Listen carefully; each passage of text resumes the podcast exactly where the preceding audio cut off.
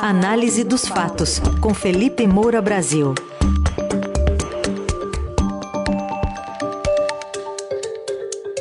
Entre os assuntos em destaque hoje, o aumento do número de territórios controlados por milícias no Rio de Janeiro e também o que seria um suposto arrependimento do presidente Bolsonaro por ter dito, entre outras coisas na pandemia, que não era coveiro. Oi, Felipe, bom dia. Salve, salve, Raizen, Carol, equipe da Dourada FM, melhores ouvintes, sempre um prazer falar com vocês. Bom dia, Felipe. Bom, um estudo que está sendo lançado hoje diz que as milícias alcançaram a influência do tráfico de drogas e passaram a ocupar metade das áreas dominadas por grupos armados na região metropolitana do Rio. Enquanto isso, mais de 2 milhões de pessoas estão sob o controle da facção do tráfico de drogas Comando Vermelho. Um levantamento do Instituto Fogo Cruzado e do Grupo de Estudos dos Novos é, ilegalismos da Universidade Federal Fluminense mostra que o crescimento territorial dos milicianos saltou quase 4, é, 400% em 16 anos. Queria te ouvir sobre a atuação é, da milícia no Rio de Janeiro, a despeito de eleições, a despeito do que está sendo falado, por exemplo, pelos candidatos ao governo fluminense. Pois é, Carol. A milícia cresceu no Rio de Janeiro inicialmente prometendo aos moradores de determinadas localidades, incluindo ali Rio das Pedras, onde Fabrício Queiroz tinha influência, prometendo, repito, que ia proteger aqueles moradores da expansão do tráfico de drogas. E, no fundo, é, se você pensar aí com esse raciocínio perverso, está é, tá acontecendo o fato de a milícia realmente não deixar o tráfico de drogas se expandir. O tráfico de drogas está tendo até um pequeno recuo, enquanto a milícia se expande. Agora, a preço de quê? A preço da extorsão, a preço do controle de diversos serviços que deveriam ser feitos pela iniciativa privada uh, e, e a preço é, de você manter aquela população sob um medo constante. Então, os milicianos, como alguns grupos traficantes também, eles controlam a água, eles fornecem ali o gato net, quer dizer, você só pode é, ter o serviço de internet oferecido pelos grupos que controlam aquela localidade com armas, evidentemente. Se você desobedecer, você pode ser torturado e morto, às vezes até em praça pública, para servir de exemplo para toda a comunidade de que todo mundo tem que ser é, muito obediente. É, então, há diversos serviços que são controlados por essas facções criminosas é, de modo que a população local não tem liberdade. A gente vê hoje o presidente da República falando muito em liberdade. Agora, a segurança pública no seu estado, no seu reduto eleitoral, é uma desgraça. Né? E é assim há muito tempo. É, e os parlamentares federais não fazem nada a respeito disso. Olha as discussões que a gente está tendo nessa corrida eleitoral à presidência da República, elas passam longe é, dessa questão é, de segurança. No Rio de Janeiro, as pessoas que querem empreender, tem uma padaria, tem um bar, tem um restaurante, boa parte delas, principalmente em, nas áreas é, mais afastadas das áreas nobres, mas também diversas áreas nobres do Rio de Janeiro, é, elas têm que pagar, têm que pagar uma taxa é, para o miliciano não mandar vândalos ali assaltarem aquela região, eles próprios assaltarem, quebrarem vidraças, etc. Quando não, se tem que pagar para policiais reforçarem a patrulha.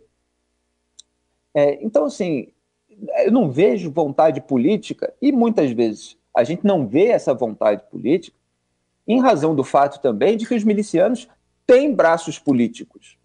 Quanto mais força eles conseguem, quanto mais dinheiro eles têm, quanto mais controle territorial eles conquistam, mais eles são capazes de eleger vereadores, de eleger deputados estaduais, aí é que eles não são incomodados mesmo. Então, a corrupção dentro da polícia, inclusive, é, precisa ser alvo do Ministério Público sem ingerência política.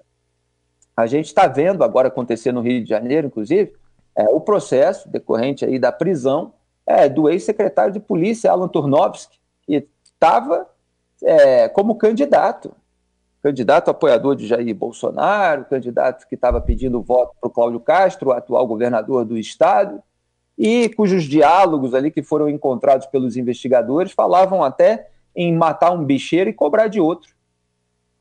quer dizer, por envolvimento com o jogo do bicho, que também tem controles territoriais, ele foi preso. Isso é uma autoridade. É o secretário é, de polícia. Então, assim, é, como é que o Rio de Janeiro vai melhorar nesse sentido, a ponto das famílias terem paz, a ponto de elas poderem ganhar o seu dinheiro e ficar com eles, se você tem cumplicidade é, dentro das, é, das corporações policiais e, às vezes, é dentro é, de assembleia, dentro de Câmara Municipal, é, de prefeitura, aquela conivência, aquela leniência. Então fica realmente é muito difícil.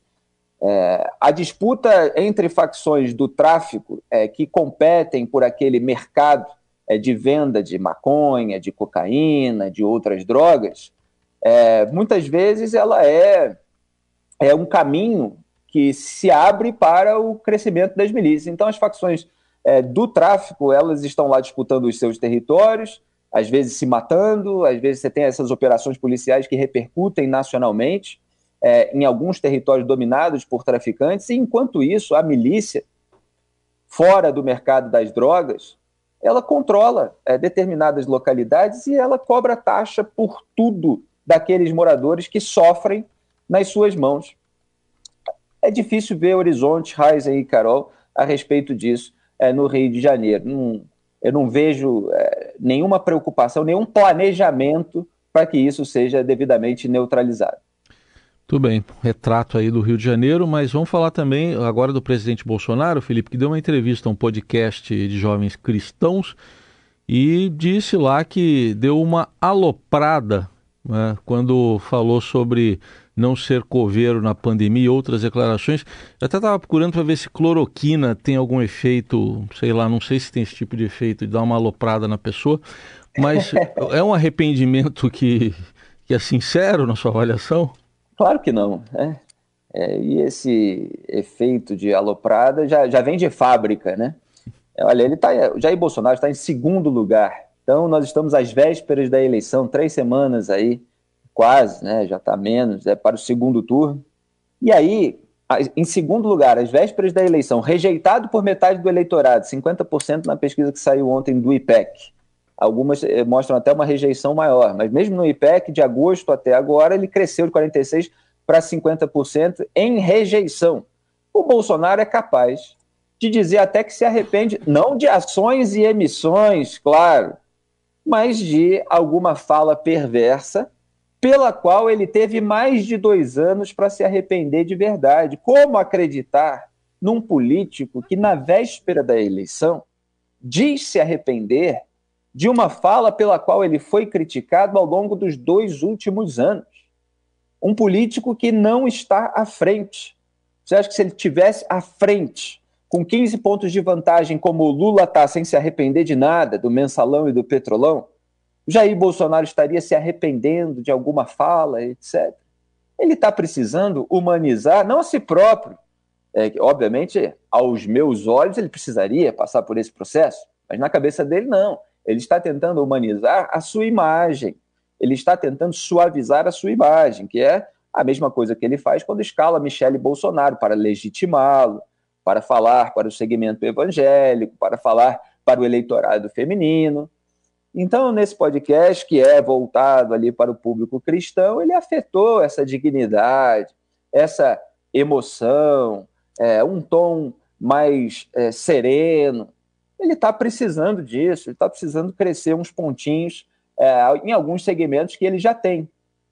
Ele conseguiu isso em algumas pesquisas ao longo das últimas semanas, mas estancou, é, é, é estagnou. Ontem, na pesquisa de PEC, ele apareceu com 15 pontos de desvantagem em relação ao Lula e estacionado, uma pesquisa muito preocupante para a campanha de, de Jair Bolsonaro. E eu vejo nas manchetes hoje que o Flávio Bolsonaro está reclamando de falta de dinheiro para a campanha do pai. O pai, Jair Bolsonaro, é o candidato que recebeu mais doações de todos. E mesmo assim, o Flávio já está jogando essa cartada da falta de dinheiro. Me parece que está começando a criar uma desculpa para eventual derrota, porque nunca é responsabilidade deles. Assim como Lula é, coloca, a, a, culpa é do Lula, o Lula coloca no Ciro, a culpa pela rejeição, por não ter já a vitória no primeiro turno contra é, um presidente que fez isso, tudo que fez. É, o Jair Bolsonaro vai criando ali é, outras possibilidades de alegação. Ele já ataca o processo eleitoral, as urnas eletrônicas, é, voltou a falar ontem disso, estava tentando é, baixar o tom, mas falou sobre reunião do ministro da Defesa com Alexandre de Moraes para que é, os militares tivessem acesso. É, chegou a sair notícia sobre apuração paralela, depois o Tribunal Superior Eleitoral soltou uma notinha dizendo que não, não tinha mudado nada, mas o Bolsonaro quer todas as maneiras é, para que se possa verificar, porque nunca para ele vai ser suficiente a transparência que existe. Então, ele já tem na manga a possibilidade de dizer que a eleição foi roubada, porque não houve lisura, etc.